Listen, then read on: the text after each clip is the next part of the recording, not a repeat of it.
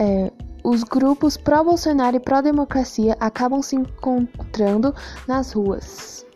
É, o grupo de democracia sai pacificamente nas ruas escoltado por policiais, quando ocorre encontro com o segundo grupo, o grupo pró-Bolsonaro, e eles acabam insultando uns aos outros, mas no final tudo se acaba.